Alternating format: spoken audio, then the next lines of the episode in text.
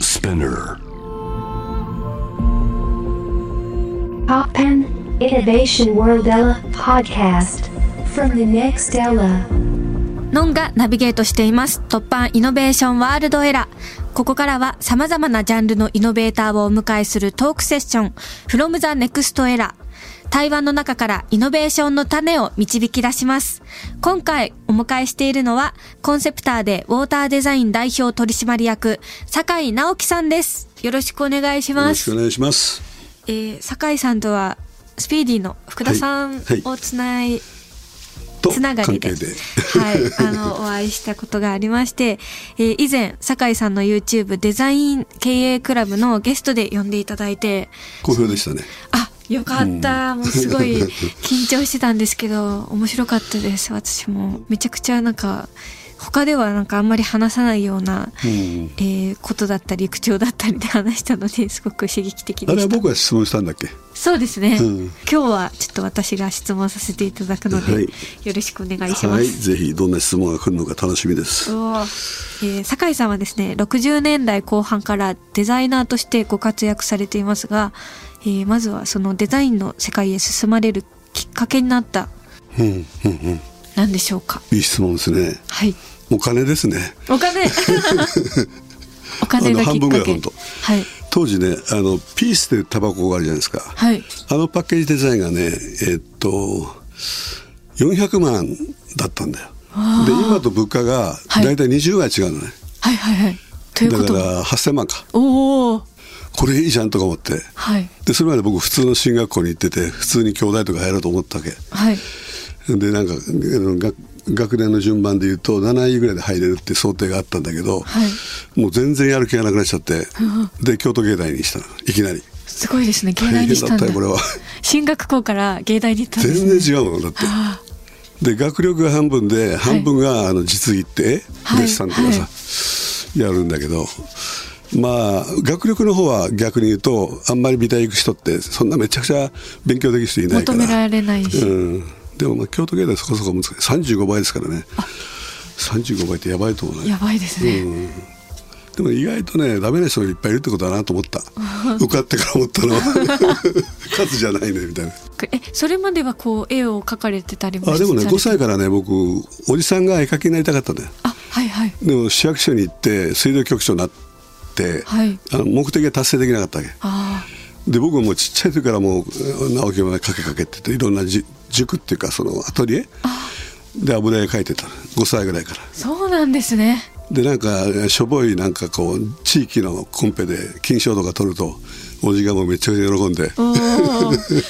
じゃあもう今もお喜びというかもうなくなったんだけどねそうですよねでもおじさんがだからちょっと親父うっぽいポジションだったね、ーんあそうなんだじまゃあ、あ,、 5人兄弟だとそうなるんだよねあ5人兄弟なんですね、うんその時当時は普通だよ割とあそっか、うん今はでこ今そは違うけ一どね人子も多いけど、うんへえそうなんですね長ご長男だったんですねご長男なんですよおー長男って意外とぼっとしててね末っ子に似てて性格があそうなんでだすってか初め一人じゃん、あはいでおおじいちゃんおばあちゃんがまとめて4人来て、はいおふくろとおや親父がいてはいもうがー集中的にこう愛情を込められてしまうわけあ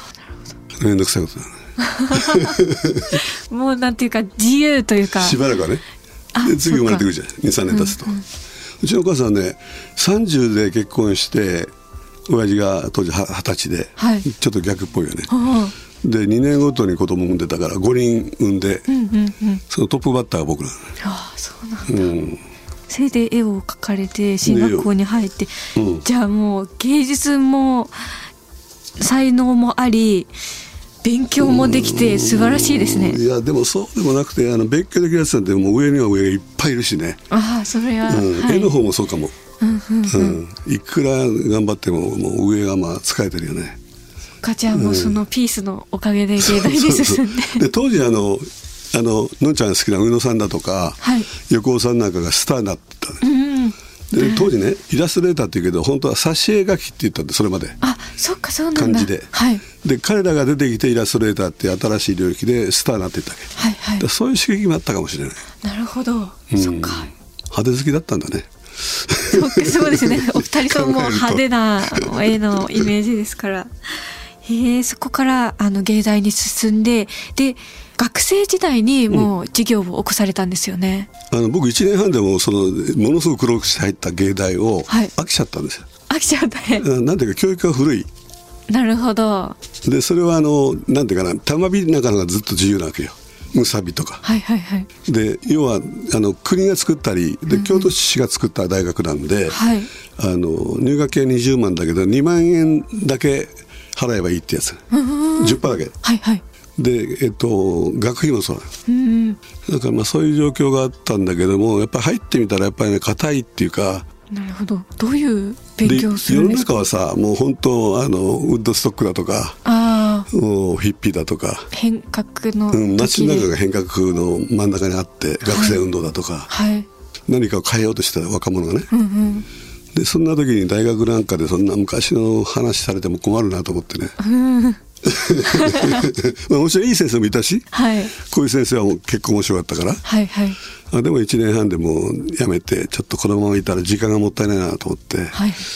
でサンフランシスコに行ってすごいですねそこで海外に行くっていうヒ選ッピーの択仲間がになったおお全く英語喋れなかったね英語喋れなかったのなのにうん。あの当時の写真とか残っててめちゃくちゃかっこいいですよね かっこいいのあれ、はい、ちょっとわかんないんだけあのどぶぶつかっとっていうか水広がりのジーンズで、まあパーマ好でき放題へえすげえ、まだそこで同級生たちと差がついたね体型の差がえそれは確かにすごいですね、うん英語喋れない中でもこう交流コミュニでケーもコショミュンニとケーションは全然できるしねああそうなんだ、うん全然問題ないですよすごい大谷だって喋れないって言いながら喋ってるじゃないあそうそうです ねじゃあもうなんか馴染んでいけるんですねやっぱりハンバーグ1個買うのにね10個ぐらい質問してくるんだよおばちゃんが10個もどの番みたいなあでキャベツどうすんのよみたいなあでそうな肉んどだんなふうに焼くのそれ10個ぐらい解凍しないとはいご飯食べれないんだよ、えー、なんか日本とまた違いますねだからやっぱり国民食ですからねはいはい、あ、そっか、こだわりがちゃんとパテの焼き具合も聞いてくれるんです何をね。言ってるかよくわかんないしまあでもそれ答えてるうちに覚えてくるね、ああ、そうか。えー、すごい。まあ、だから3年半いた時にはもう大丈夫だったもちろんで、サンフランシスコに行って、こう会社を立ち上げられたんですね。あの当時ねあのたまたま芸大の最後の1年生最後の時に出した「あの入れ墨の T シャツ」っていうのがあはいって、、タトゥー T シャツ。あれがね当時のお金で1万円で売れたのよデパートが買っておるーとおーで当時の1万円って言うと20万円なんでねすごい。さっき言った1万円、20万円。うんそんな感じなんでだって大学の初任給大学出た人がもらう初任給が1ヶ月2万円だった時代だからああ、そっか。あ10倍か20倍じゃないね 10, 10倍だか。あ、じゃあ大体、今20ま万あ、円いずくられいにしてもですすか。ごいで2000万ぐらいのお金が当時僕はあったんで、はい西武デパートが買ってるとねおお、すげえ。うん何枚。 その時の担当の水野誠一さんって今今でも付き合いがあるんだけどねはい。でともかく、まあ、日本円で2000万って結構いいお金なんですごいですね。で、えっと、ちっちゃなアトリエを作ったの縫製工場とはいプリントの工場、でプリントっていうのはその時はまだシルクスクリーン、はい、はい。うん、そのインクジェットとかないから、あうん、でもともかくそれが原価が10%ぐらいできる服だったんであー9割儲かるねすごいめっちゃいいですねデザインの、うんデザイン力でそうこそうそうそうなんていうかで文化付加服価装値が学院つくといとういかう僕なんかその学校行って勉強するってのんちゃんとそこが似てんだけどタイプじゃないんでね、はいやりたいこと先やっちゃうっていうノーラーニングっていうのノーをラーあニングの酒井先生がおっしゃってねノーラて、ーニングねはい別にデザインなんて勉強する必要ないと思ってるよ今でもああ、うんそうかすごいですねもうそういうところがこう、うん自由な発想というそかうねそでれできるもんね日本の入れ墨そのうそう T そうシャツでそうえーまあ、宇宙船とか飛んでるんだけどねそこはだからあの単純コにラトボラッドさなもせてんて、だけじゃない、うんうん新しいですよねそうそうでそこからこう車のデザインに、それで80年代83年だったかなあはいのこの車の開発に関わったわけね、はい日産で B1 うんでこの時僕免許がないんでまずあ免許ない状態あのでうち運送屋だったんで、はいはい免許取ると絶対することになるからああ絶そういう対取らないっていう方針 で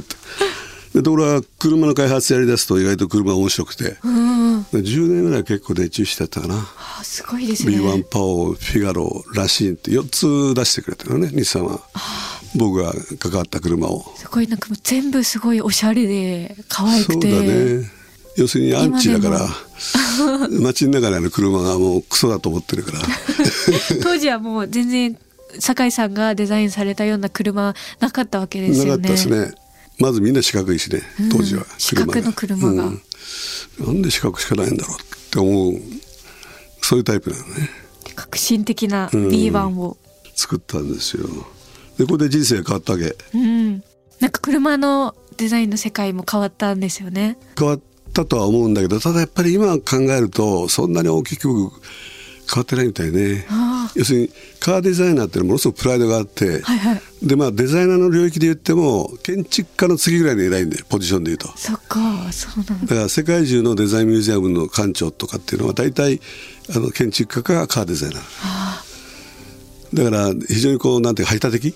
そうなんですね。ただ僕はコンセプターって言ってたんで、はい。あんまりこういじめられなかったというかあ、そうなんだ。うん、割合なんかあのデザイナーとコンセプトは共生できるというかそうなんだ。でもその時代にその丸みを帯びた D B1 をはじめ、うんうんそういうデザインの車を提案されて、えーヒットしてフューチャーレトロというムーブメントにそうだつよなねが、っていくという。うん、ちゃんと読んでて偉いねはい、読みま した。ここ重要だなと思って。すごい。面白いはい。よ読むところは読ませていただくんですが、のんちゃんとはいつもお酒飲んだり飯食ったりって場しかいないしな私は飲まないんですけどお互いにあね、んまりそ喋うんないいしねう席 に、はい。こんなとこで喋ってると妙で面白いわそうですね、ん 六本木の街をなんとなく見ながら喋らせていただいていますがなんかそういうななんていうか自分が関わったことのないデザイン、車とか、うんうんうんあの免許証も持ってなくて運転したこともないのに、こう関わっていくのって怖いとかって思のわんないちゃんですか洋服作ってて怖い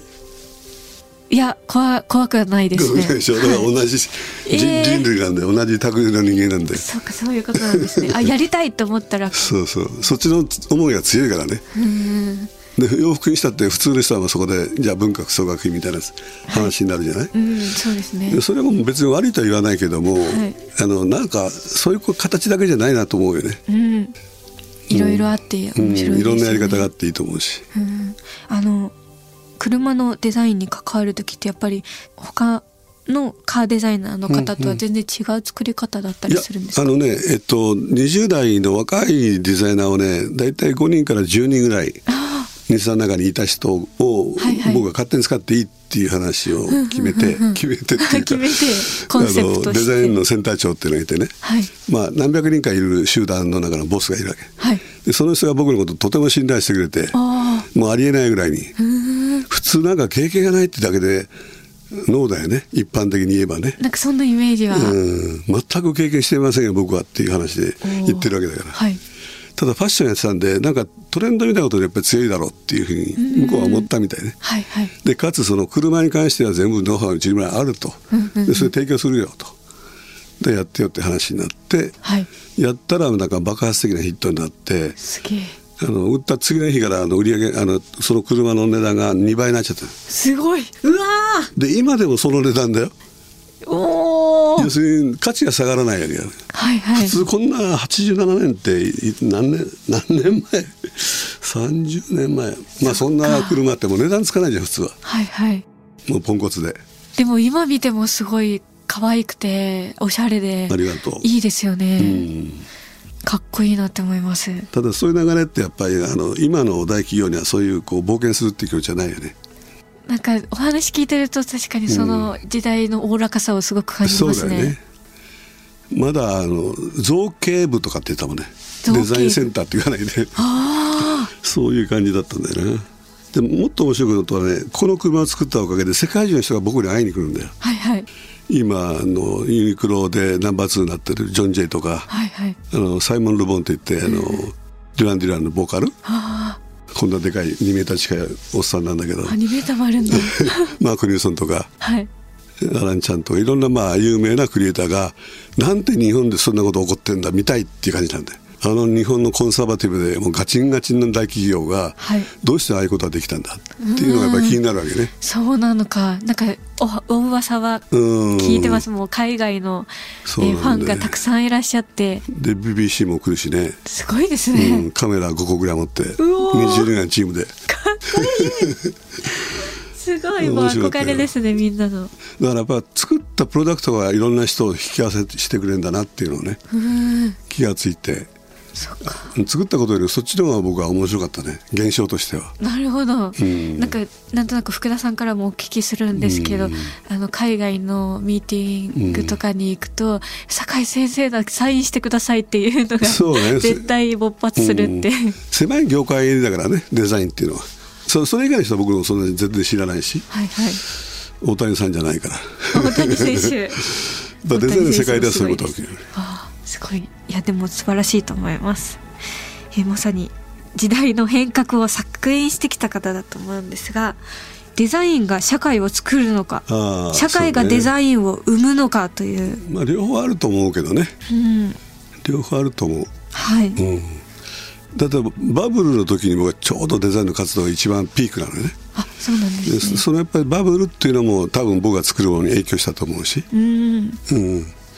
それはもうなんかめ珍しい組み合わせだよねみんなが潤ってる時代だからこその、なんかその自由ではい割合企業ももうバンバンお金使えてうんうん僕は当時ビールはある会社のあの依頼で作ったんだけどはい8,000万だからねワンパッケージデザインしておおでそれリ見ッチ積もりつだっと取っちゃうんでねはいはい面白いなと思ってねすごいすごいもうそれは長くは続かなくて日本のバブルってほんと数年間だからね、そっか弾けてしうまん、ったそんこからですもうね1,000万の請求書でも取るの大変だったわそれからはそんなに変わるんですねガクッと極端に変わるね、うん、だからそういう意味で自由度が高くて面白い時代に暴れ回ったなとは思うけどねそうなんですね、面白いです素敵ですねどうやってその新しい考え方っていうか変革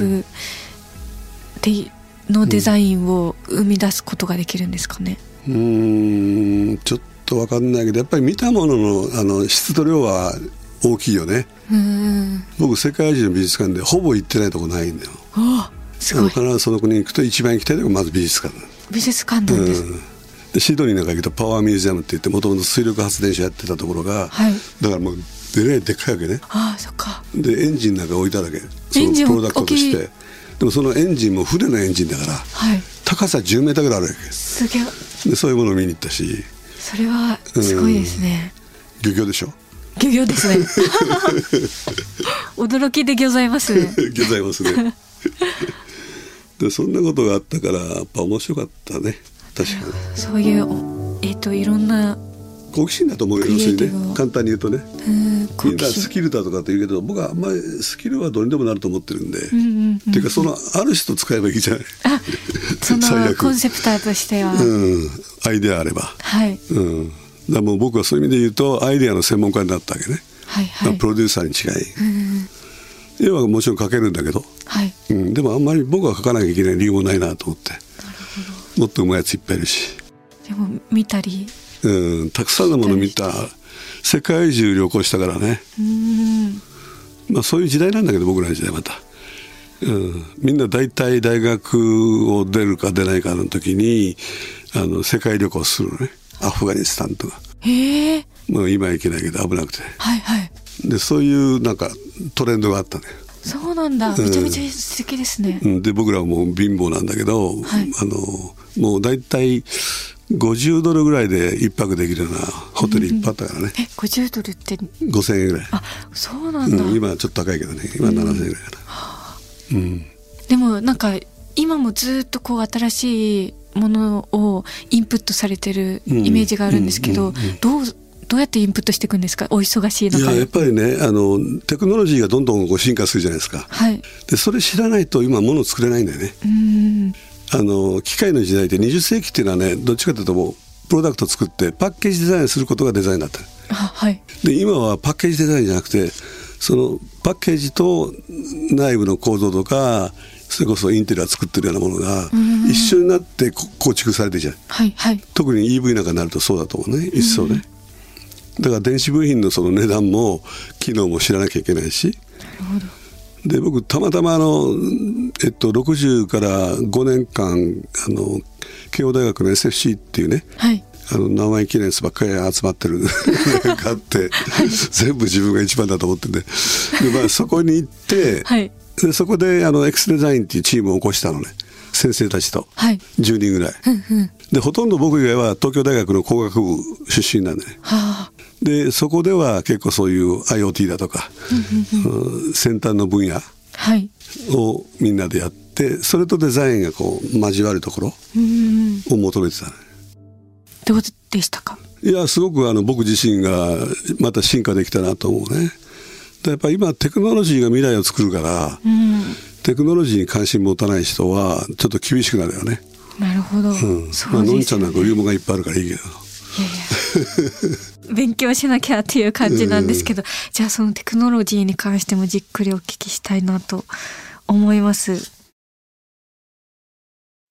突版イノベーションワールドエラノンがナビゲートしています。今回の From the Next Era は酒井直樹さんをお迎えしています。えー後半は酒井さんが今ご活躍されているステージの扉を開けた突破ストーリーとともに、これからの未来のデザインやコンセプトデザインについて伺っていきたいと思います。はい DX、デジタル化が進んでいるということで、 DX もバズワードだよね、そうなんですね。でもそういうことってねなんかこう言葉が出てくると急に出てきたり錯覚するけど、もう何十年もかけてそのベースっていうのは進化してきてるわけよねはいはいでそれがあのある突破するそれこそはい。ポイントに来た時にバッとこうバズワードになって、うんうんで今メタバースとか、そうですね、うんバズってるからでもこれも昔からあったからね、そうですよね、うん、セカンドライフっていうのがあったし、メタバースうん、メタバースっていうのはね、でなんかこうライブがあったりとか3次元の仮想空間だから例えば月にじゃああのシアター作ろうよとかやるとできるわけよね、はいはいはいまあ月だと思えるようにしてあげなきゃいけないけどね、実際に月でやるわけじゃないからはいでそういうテクノロジーでまああのバーチャルの中はアバター自分がアバターになってはいその自由自在にショッピングしたり、はいえー人とコミュニケーション取ったり、仕事をしたりはいそれはメタバースなのねはいメタっていうのはメタでバースっていうのはバースだか らでそれはねで仮想も空間の意外と面白いのはハーって映画見た HER ああ見れてないホアキン・なんとかさんがやってるスペイン人の、あのあの恋人にうんなる、 AI と恋愛する話だね、はいであれはもうメタバースそのものだねそうですねあじゃあ今よりも結構前ですよねあれって、うん5年くらい前10年かも、 10年前か、うん、ひょっとしたらまあわかんないけどでねなんでそれがメタバースとつながるかっていうと、はいあの最後のオチ知ってる私見てないんですよあそっか1万人ぐらいとあのその AI は、うんうんうんスカレット・ヨハンセンの AI ははい付き合ってたわけ、あそうなんだでその中でその恋愛関係まで行った人が680何人みたいなね、うんうんうんそれもメタバースそのものなんだよそっか一人だからのんちゃんもあの1000人と恋愛することが可能になるわけよだってアバターだからすごい私が知らないうち にこう恋愛しといてくれるってことですよねそうそうそうそう私のアバターが面白いよねだからそういうのがメタバースだから違う可能性が確かに生まれるよねなるほどなるほど、うんそれは楽しそうですね量産できるんですよ自分とうんうんだからメタバースに関してはちょっと興味があって、うんチーム飲んでもなんかメタバースなんかやりたいねみたいなまあ実際の PCR としてもねう綺麗に作れるもんねいいですよね、うんなんか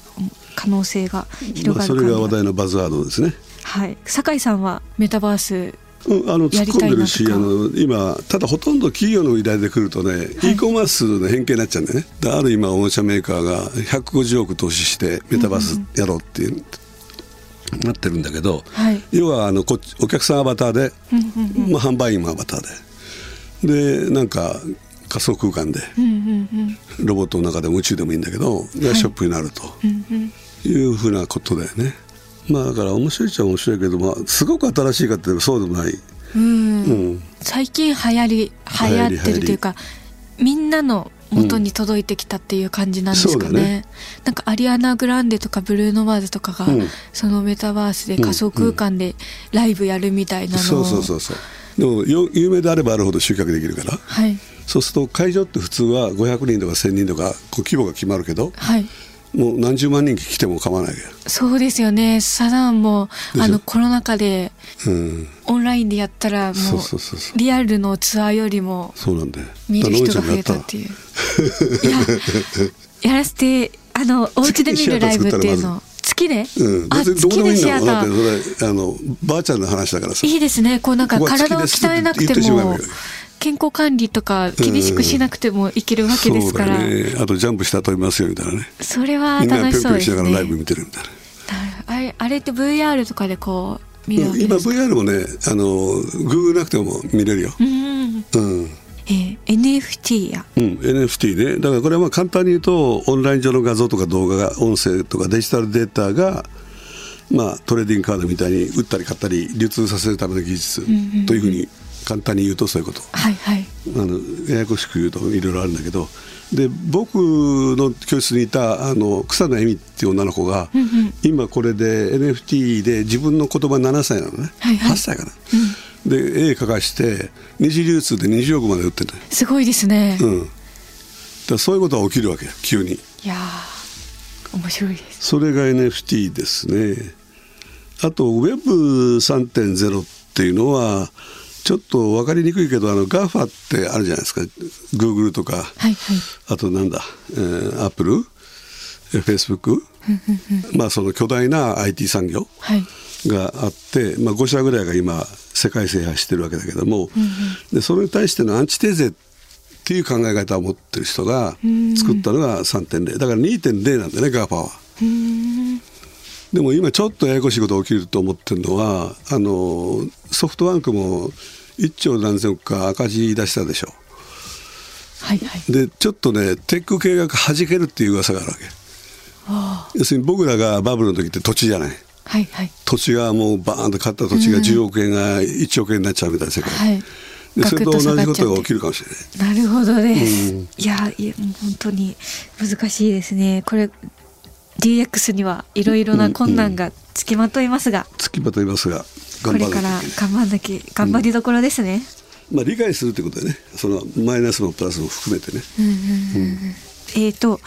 あスイスイ生きるコロナ時代という、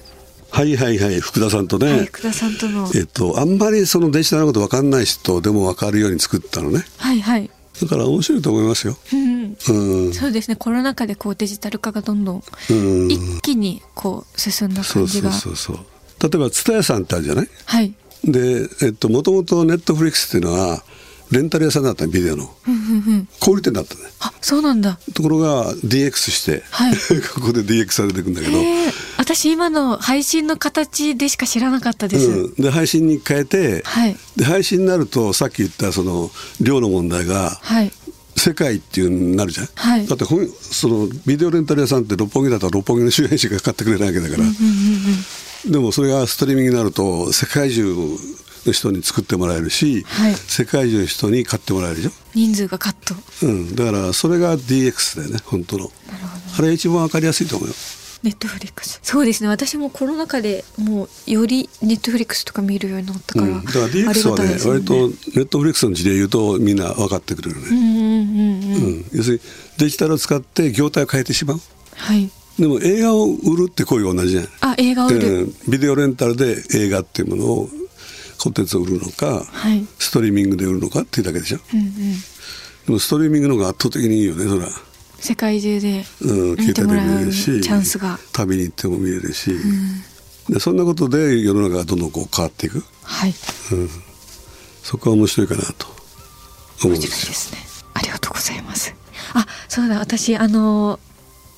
ウェブでウェブの記事で酒井先生のインタビューを見てこうこれからは2つうんやれることを持ってる人がああこう重要になっていくっていうインタビューを読んだのがうんうんすごく面白くて、うんなんか腑に落ちたんですね。いろいろ持ってるじゃない二つどころじゃないでしょい やなんかちょっと結構いろいろそうですねいろいろ手を出してま すが出してますね、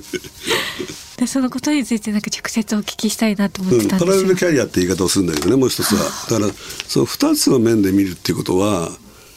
人間として人間が専門性を持つっていうのも大事なんだけどはいもともとあの産業革命の前ははい一人で100ぐらいのプロフェッショナル持ってた人いっぱいいるんだよああ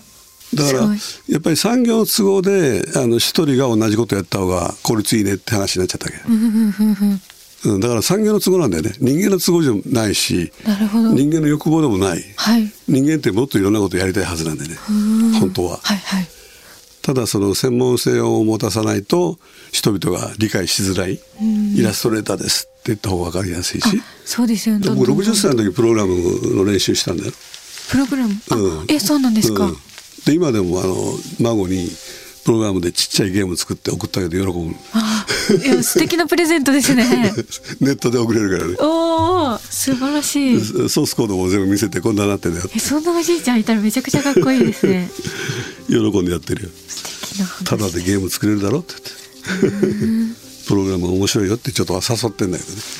お孫さんにもその可能性を、いろんな可能性を提示してるんで すね。そうそうサッカーが大好きなんだけどね酒井さんイズムがそうかもね孫さんお孫さんに伝わったら面白そうで面す。白いねはい、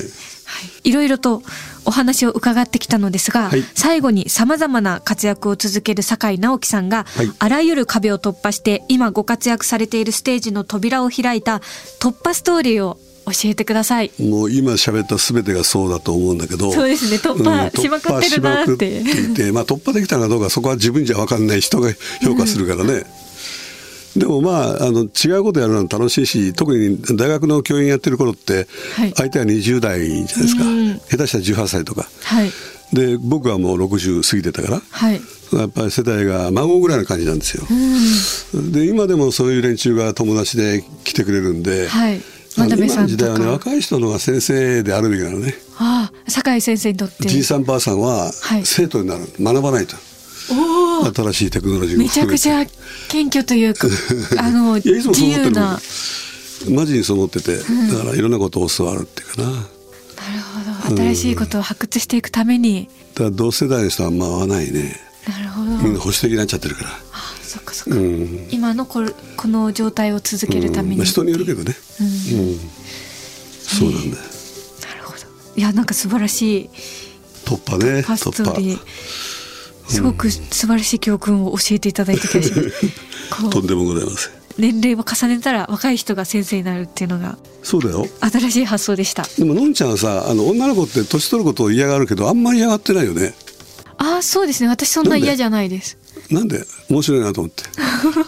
28とか9になると、はいもう30見えてくるとはいみんなこうまとまろうとするじゃんああで今のままでいいよ私はそうですねなんかうん宮本信子さんとか尾身俊則さんにうん毎日満足できなくて困るんですよみたいななんかぐ愚痴っていうか相談をしたことがあって、うんうんそしたら満足できないから続けられるのよって言われたんですね えこの人たちまんまだ満足してないしてからないしてないあのとんびっくりしたんですけど、ウでィもドレイヤーに行けば行くほどそうじゃないそうですよね大谷翔平もそうだと思うよああそうかまだ満足してなるないよほどうんうんうん全然だからそういうふうにいくらでも自分を高めていけるんだなっていうふうに、うんなんかこうその欲望があればねはいそれが憧れてるので、もうどんどんどんどん良くなってくんだって信じてますね、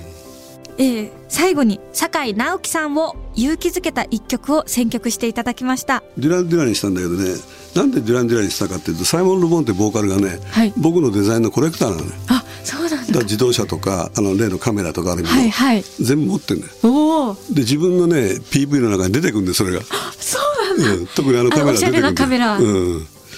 だからそれであの彼のために サイモンのやつにしようとおお素敵ですあんなでかい男がなんでメイクアップして持ったのかっていうのはいまだに謎だけどいやそのニューロマンティックの頃だからねちょっと男らしい男があんまりもう意味がない時代になっててボーイ・ジョージだもいたし、うん、もうサイモンなんかもう男そのものなんだけ どね現物見るとねで一緒に遊びに行くとねガシッとしててあの美空ひばり歌うんだから。あおに日本のあファのンといメロうデかィーしか無理なんだけど、